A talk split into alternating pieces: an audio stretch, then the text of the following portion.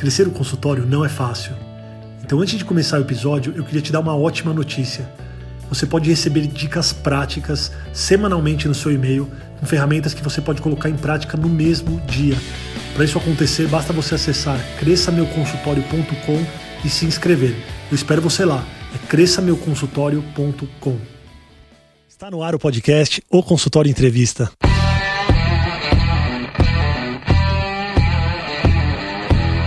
Bem-vindos, eu sou Daniel Kruglenski, médico, cirurgião do aparelho digestivo e vou entrevistar aqui especialistas em diversas áreas que vão nos ajudar a crescer na carreira, melhorar a conexão com os nossos pacientes e a se desenvolver na profissão.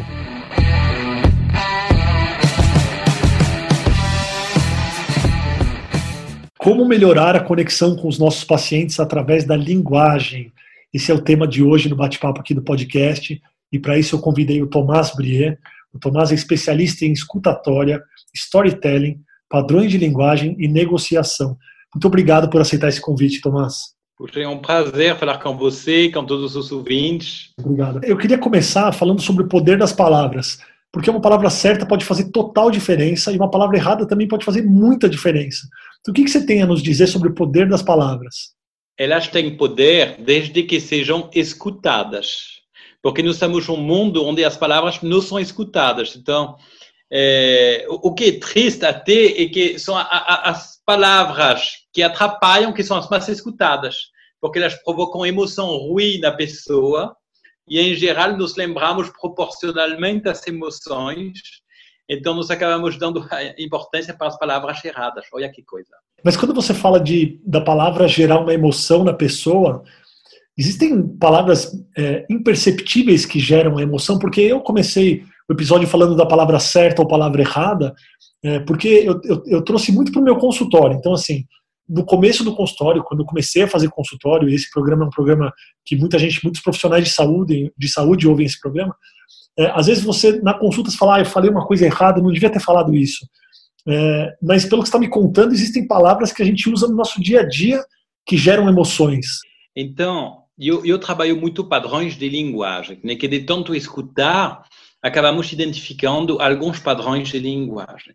Tem padrões de linguagem que fazem com que o outro se aproxima, quer saber mais, se interessa em você, e outros padrões de linguagens que fazem com que o outro se afasta, não quer mais escutar, se distancia, volta para o seu mundo.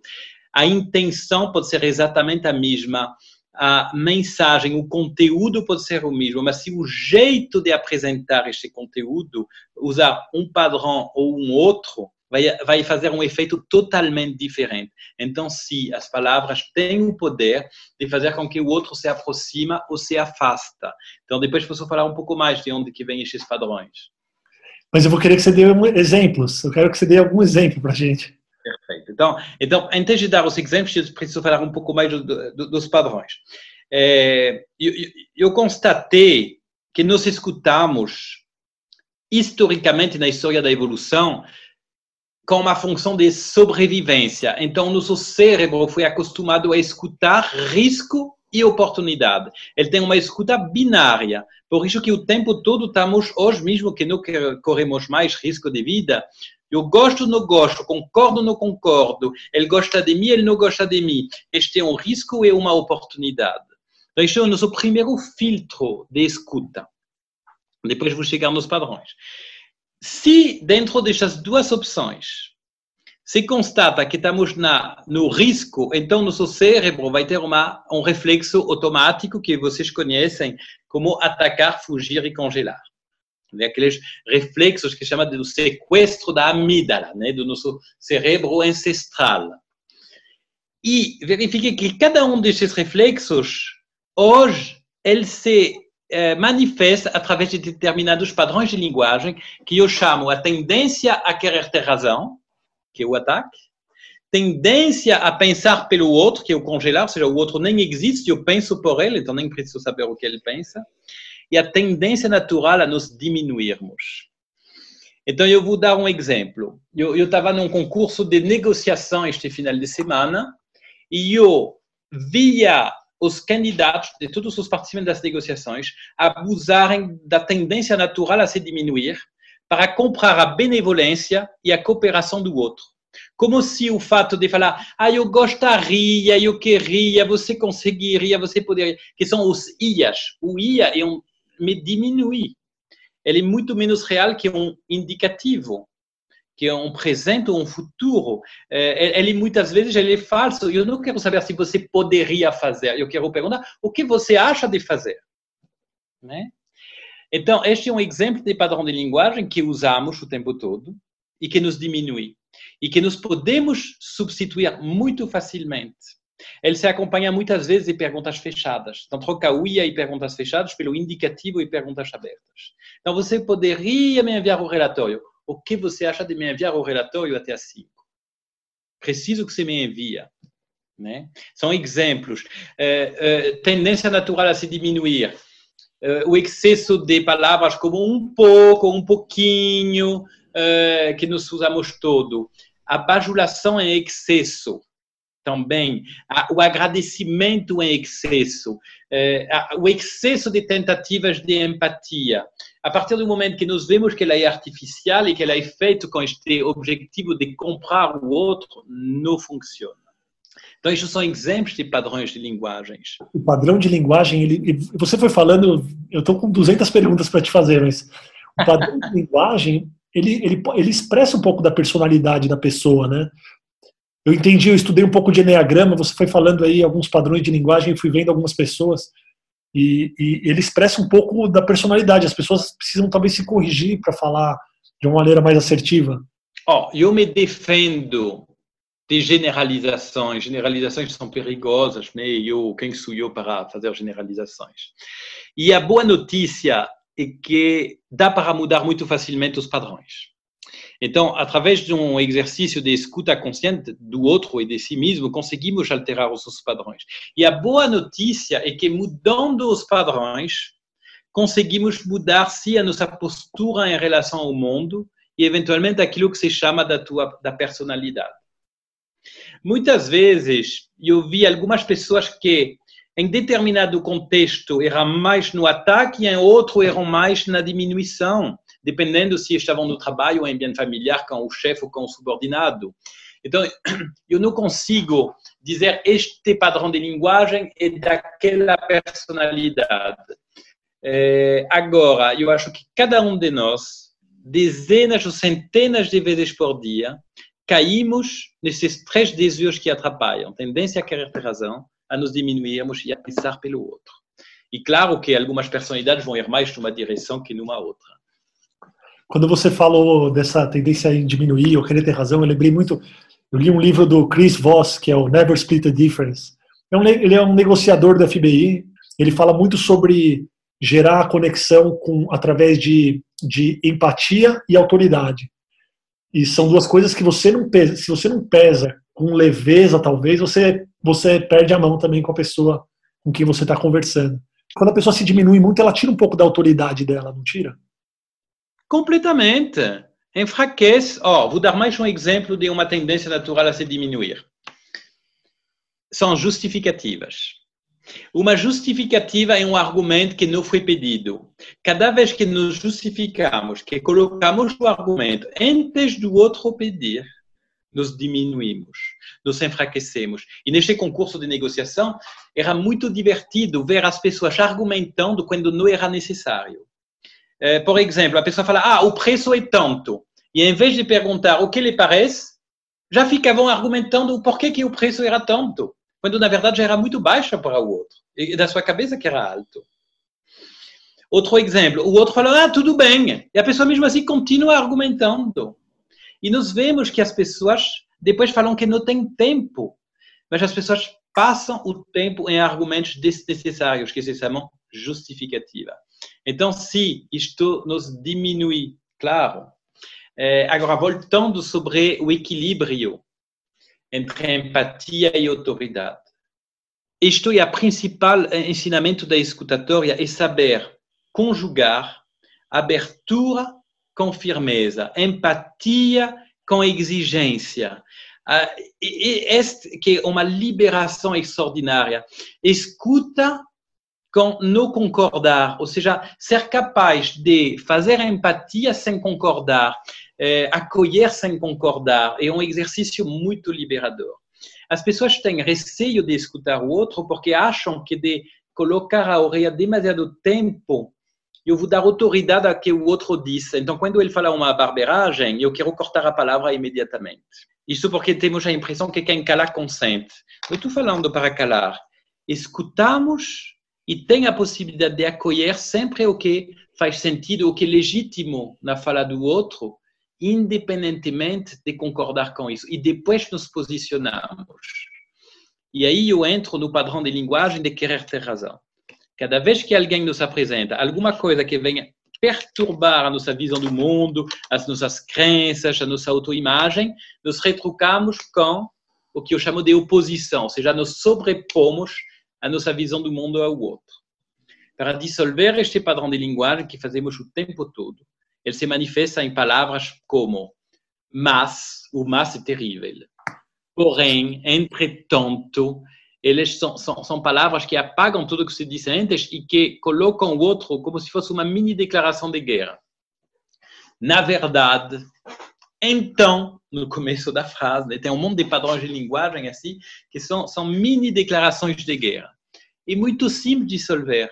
E primeiro, dar a prova da escuta, já mostrar ao outro que de alguma maneira faz sentido o que ele está falando, e depois se posicionar. Isso é uma questão de ordem. Não se trata de abdicar da sua razão. É só acolher a razão do outro e depois dar a sua. Porque na comunicação é, é como no universo, a lei da reciprocidade prevalece. Eu preciso dar para receber. Então, se eu quero que o outro me escuta, porque nós vimos que palavra não escutada também não vai em lugar nenhum, eu preciso dar a minha escuta, dar a minha prova da escuta e depois me posiciono. Ou seja, abertura, empatia e depois exigência, firmeza. Este, este equilíbrio não é um equilíbrio de fazer uma coisa de manhã, uma outra coisa à tarde. Isso é muito fácil ser uh, simpático de manhã e autoritário à tarde. Não, é na mesma fala, no mesmo momento. Como que a gente pode dar a prova de, da escuta para alguém? Uh, de várias maneiras, né? Uh, a prova da escuta é uma, é uma coisa que neste mundo VUCA, e ainda mais neste tempo de comunicação, em tempos de máscara, onde o, o contato é cada vez mais remoto, onde a vida é acelerada, as pessoas são carentes de se sentir escutados e vistos. Então, a prova de atenção, a prova de escuta virou uma coisa muito valiosa. Todo mundo está disputando a atenção de todo mundo, o que faz com que ninguém mais tenha atenção para nada. Então, quem consegue dar a prova da escuta é que nem a pessoa de um eu sou no reino dos cegos. Então, a prova da escuta, primeiro, é um ativo muito grande nesta economia acelerada. Então, como que eu vou dar ela? Você tem provas de escuta não verbais, né? Você toma nota, você escuta com o corpo, com o olhar. Agora, você vai reusar as palavras exatas que a pessoa falou. Isto é mais um, começo de prova, embora não quer dizer o que você fez com as palavras dele, mas reusar as provas, as palavras exatas, para mim, é muito mais eficaz do que reusar o gesto do outro. Né? Nós falamos muito da técnica do rapport. As pessoas reusam o gesto do outro para estabelecer uma conexão empática. Eu digo, rapport reusa as palavras, é ainda mais eficiente que reusar o gesto. As pessoas adoram as palavras delas. Agora, a verdadeira prova de escuta para mim e dizer ao outro o que as palavras dele fizeram em mim. Ou seja, cada vez que eu digo ao outro como que as palavras dele ressoaram em mim, eu dou uma prova de escuta. E isso eh, não necessariamente quer dizer que eu concordo com ele. É, foi ótimo que você finalizou dizendo que você pode não concordar com a pessoa, porque enquanto você ia falando, eu fui lembrando de alguns casos práticos do consultório. Então, quero te dar um exemplo e, e, eu queria que você desse uma dica de como a gente pode se virar nessa situação. Então, você atende um casal, de repente, eu fui atender, por exemplo, um senhor, e a esposa, que era advogada, ela não é médica, ela, ela só ela que falava na consulta e ela, ela já falava o diagnóstico, a conduta dela, e era uma conduta totalmente inadequada, é, na verdade não era nenhuma conduta médica, e totalmente inadequada para o problema sério do marido, ela minimizava o problema, e ela falava, não, mas eu já falei para ele fazer isso, aquilo. Então, é uma pessoa que dominava a situação ali, tentava dominar a consulta médica. E eu não quero falar como eu fiz, mas até posso comentar depois, mas realmente é, o desafio, e aí traduzindo na questão técnica, o desafio era mostrar empatia para ela, mas estabelecer uma autoridade e, e negar de uma maneira é, talvez empática é, todo, todo, todo o discurso dela. Então, como que a gente lida uma situação em que a gente tem que mostrar empatia, mas a gente precisa mostrar autoridade e, e meio que negar ou, ou, ou, ou mostrar que a pessoa está errada no discurso dela? Isso é muito comum no consultório. Bom, primeiro temos que abandonar essa coisa do certo e do errado, né? Então não se trata de mostrar que a pessoa está errada, se trata de mostrar que temos uma opinião diferente, uma visão diferente. Essa coisa do certo e do errado atrapalha a nossa visão do mundo e aí faz com que nós temos medo de dizer uma coisa do, diferente do outro e que achamos que a pessoa vai levar mal e vai levar no pessoal. Então, o simples fato de mudar e, em vez de pensar, eh, eu estou certo, ela está errado, pensar, olha, eu tenho uma outra visão, só isso já dá mais coragem na hora de abordar uma situação como aquela que você acabou de, de falar. Mas a receita é sempre a mesma. Eh, eu não estava aqui, eu não posso dizer, mas provavelmente vai ser fazer um acolhimento empático, falando, puxa, quando você diz, quando você faz, quando verifiquei, faz sentido do ponto de... Alguma coisa faz sentido, porque se ela tirou essas teorias, tirou de algum lugar. É, então, e se você não sabe, pergunta, puxa, mas de onde que você puxou todas essas dicas e não sei o quê? Então, você vai se interessar, mesmo que você achar muito esdrúxulo de maneira, se interessar o suficiente, seja investigar, de maneira a fazer um, um mínimo de um acolhimento empático. E, e, no lugar de falar mas, porém, entretanto, que em geral nós falamos desse tipo de, de, de situação, usar uma coordenação aditiva em, em, vez de ser uma, uma conjunção de oposição. Então, usar por outro lado, ao mesmo tempo, agora, não usar veja bem, né? ou na verdade, ou então, ou então, mas, porém, aí, aí não funciona. E aí, em vez de falar, eu não concordo, você está errado, você vai falar, eu tenho uma opinião diferente. E aí você vai falar a tua opinião diferente.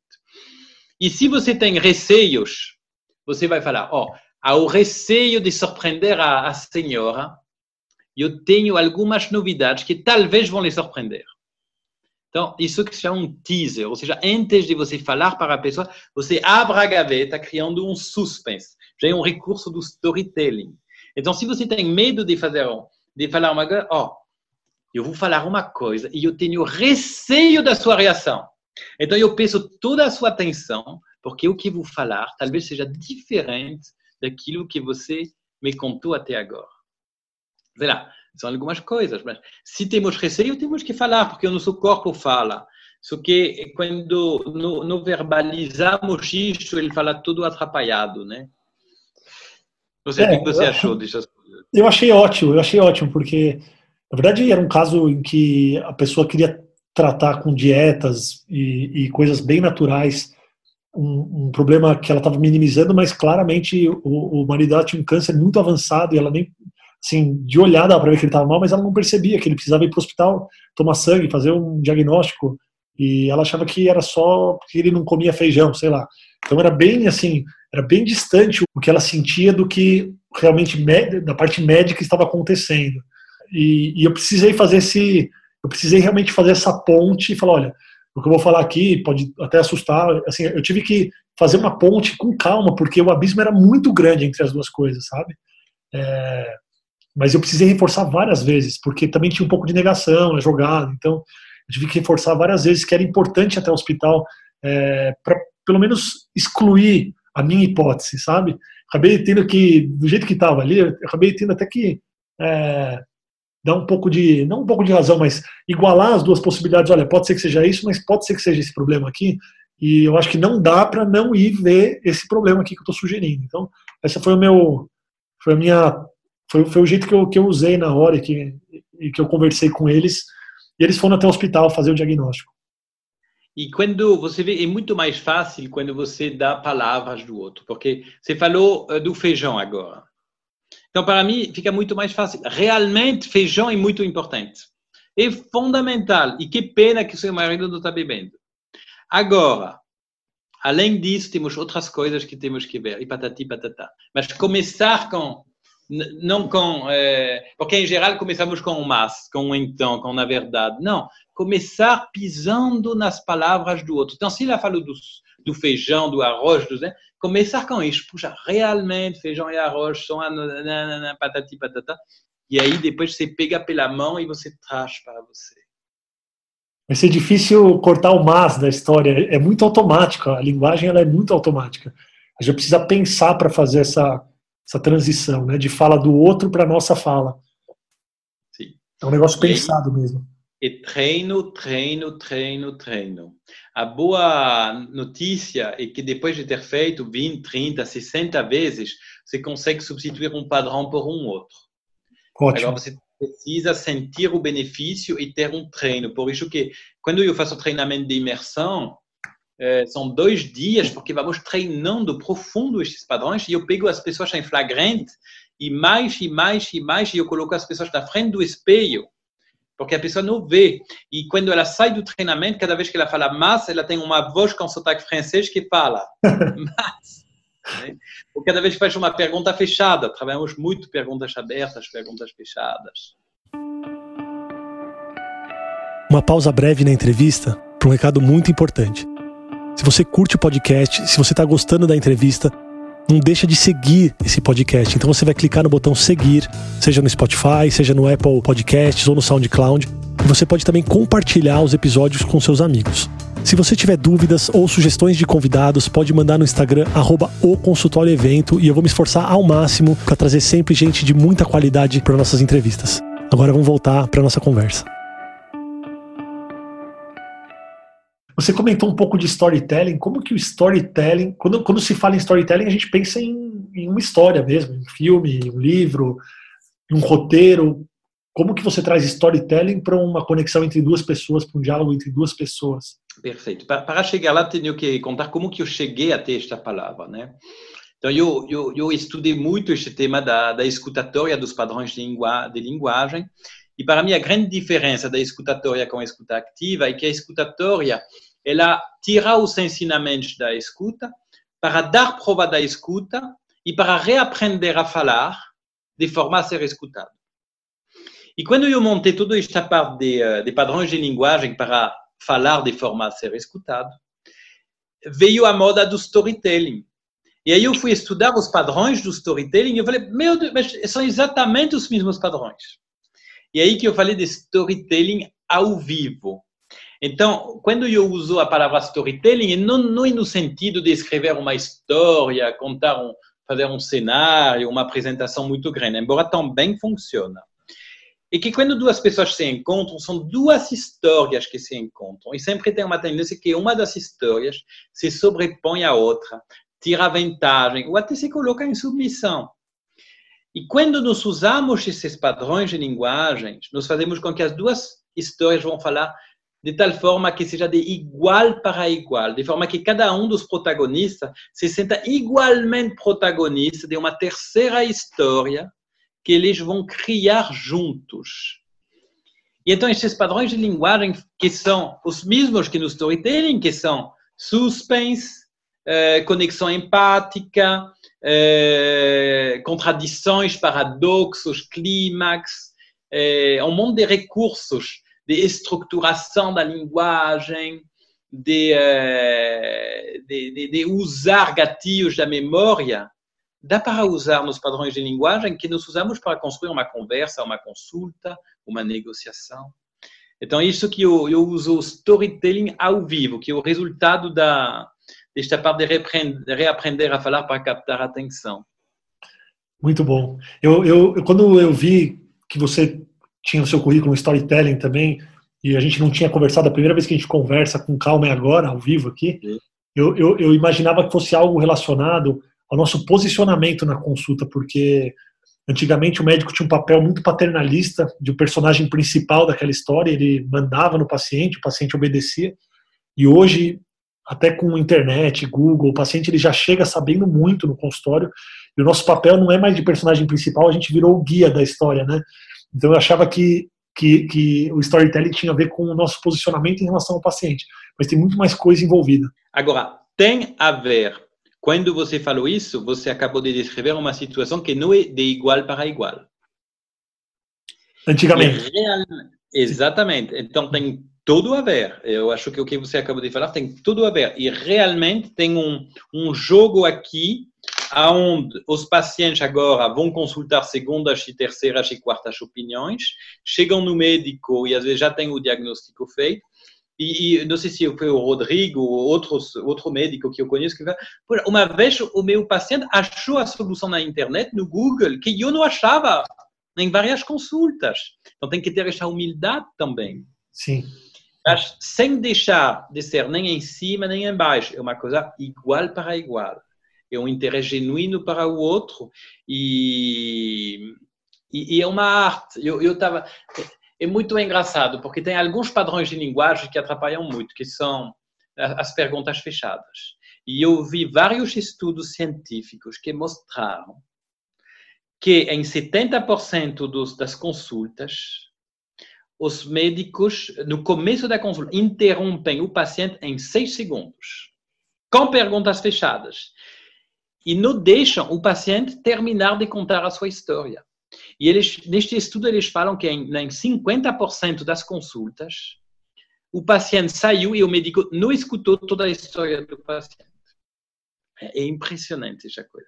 Então, ainda existe esta coisa do médico já querer tomar o controle da conversa através de perguntas fechadas e de diagnóstico, que é o que eu chamo de tendência a pensar pelo outro.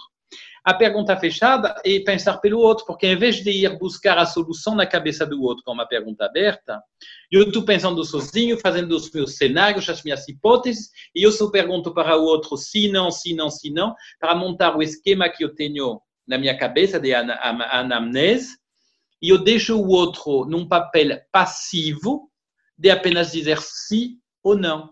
Então, mais uma vez, não é uma conversa de igual para igual. Então, médico se tem uma, um desafio muito grande a mudar os padrões de linguagens. E este mesmo estudo falou uma coisa interessante. E que nas poucas consultas que o médico conseguiu escutar o paciente eh, para ter o caso, o tempo médio para o cliente eh, contar toda a história era no máximo de um minuto e meio. Então, a nossa desculpa de dizer que não temos tempo, ela não funciona, porque era só deixar o paciente um minuto e meio e já era suficiente. Aí depois, sim, claro, interage, mas dá um tempo, uma inspiração. Às vezes, às vezes para fazer uma conexão ou para tentar fazer uma conexão com o paciente, a gente fala muito. Então, tem, às vezes o médico quer, quer falar muito e falar bastante sobre a doença e falar, às vezes até mais do que a gente deveria. Como que a gente percebe que a gente está falando demais? Isto é a tendência natural a se diminuir, porque quando falamos demais e argumentamos quando não é necessário, nos diminuímos, né? O que fortalece, o que engrandece é o silêncio. E nós dificilmente deixamos o, o silêncio trabalhar em nosso favor, quando o silêncio é a nossa grande força um dos, das principais coisas que temos que, que, pensar para responder a esta pergunta é que a noção do tempo, quando falamos e quando escutamos, é muito diferente. Quando estou falando, nunca tenho a impressão que estou demorando muito. E quando nós escutamos, que temos a impressão, meu Deus, está falando muito, está longo, não sei o quê. Então já tem um desequilíbrio nesta relação de comunicação que faz que sempre temos a impressão que é o outro que está falando demais mas a sobre-argumentação e as falas desnecessárias nos diminuem. E a gente consegue perceber que a gente está falando demais? É o mais difícil, porque, como eu falei, quando nós estamos falando, é como se o mundo parasse. Então, nós paramos, então nós temos que ter uma escuta que eu chamo de escuta interna. Nós precisamos não só escutar o outro, mas escutar a nós mesmos. E este trabalho sobre padrões de linguagem é exatamente este e ter este segundo nível de escuta. Tem um ditado que fala: escuta e escutar aquilo que não é dito. E ele é muito mal interpretado, porque as pessoas começam a inventar o que o outro não diz e a fazer suposições e inferências. E este é um grande risco. Isto se chama pensar pelo outro, atrapalha a, a comunicação. Então, o padrão suposição, inferência, não sei o quê, é um padrão a pensar pelo outro. Quando eu digo escutar o que não é dito, é exatamente escutar este segundo nível da conversa. como que está equilibrado? Quem que está falando mais? Temos falas equilibradas? Eu estou falando mais ou menos que o outro? Eu estou respondendo às perguntas dele ou estou inseguro e colocando um monte de argumentos que são desnecessários? Escutar o que o outro nos diz, escutar a curva da emoção. A curva da emoção, e, e realmente, quando vocês são médicos, vocês vão falar algumas coisas e vai provocar uma curva de emoção que vai passar pela negação, raiva, revolta, medo, tristeza, barganha, até ter o outro lado de projeção, questionamento. Então, escutar em que momento que está o meu paciente agora.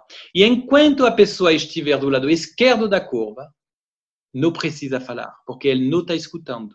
Então, a primeira regra da escutatória é não falar enquanto o outro não escuta. Então, quando a pessoa está do lado esquerdo da curva, que é muito fácil de identificar só com um pequeno treino de escuta interna, só acolhe, escuta, fica em silêncio, no máximo algumas falas empáticas, mas não se posiciona. Ele não vai escutar. Perfeito, perfeito. Já que a gente está numa consultoria e o podcast é uma consultoria grátis, tá, pessoal? Eu queria fazer uma última pergunta prática. Como a gente interrompe uma consulta inacabável?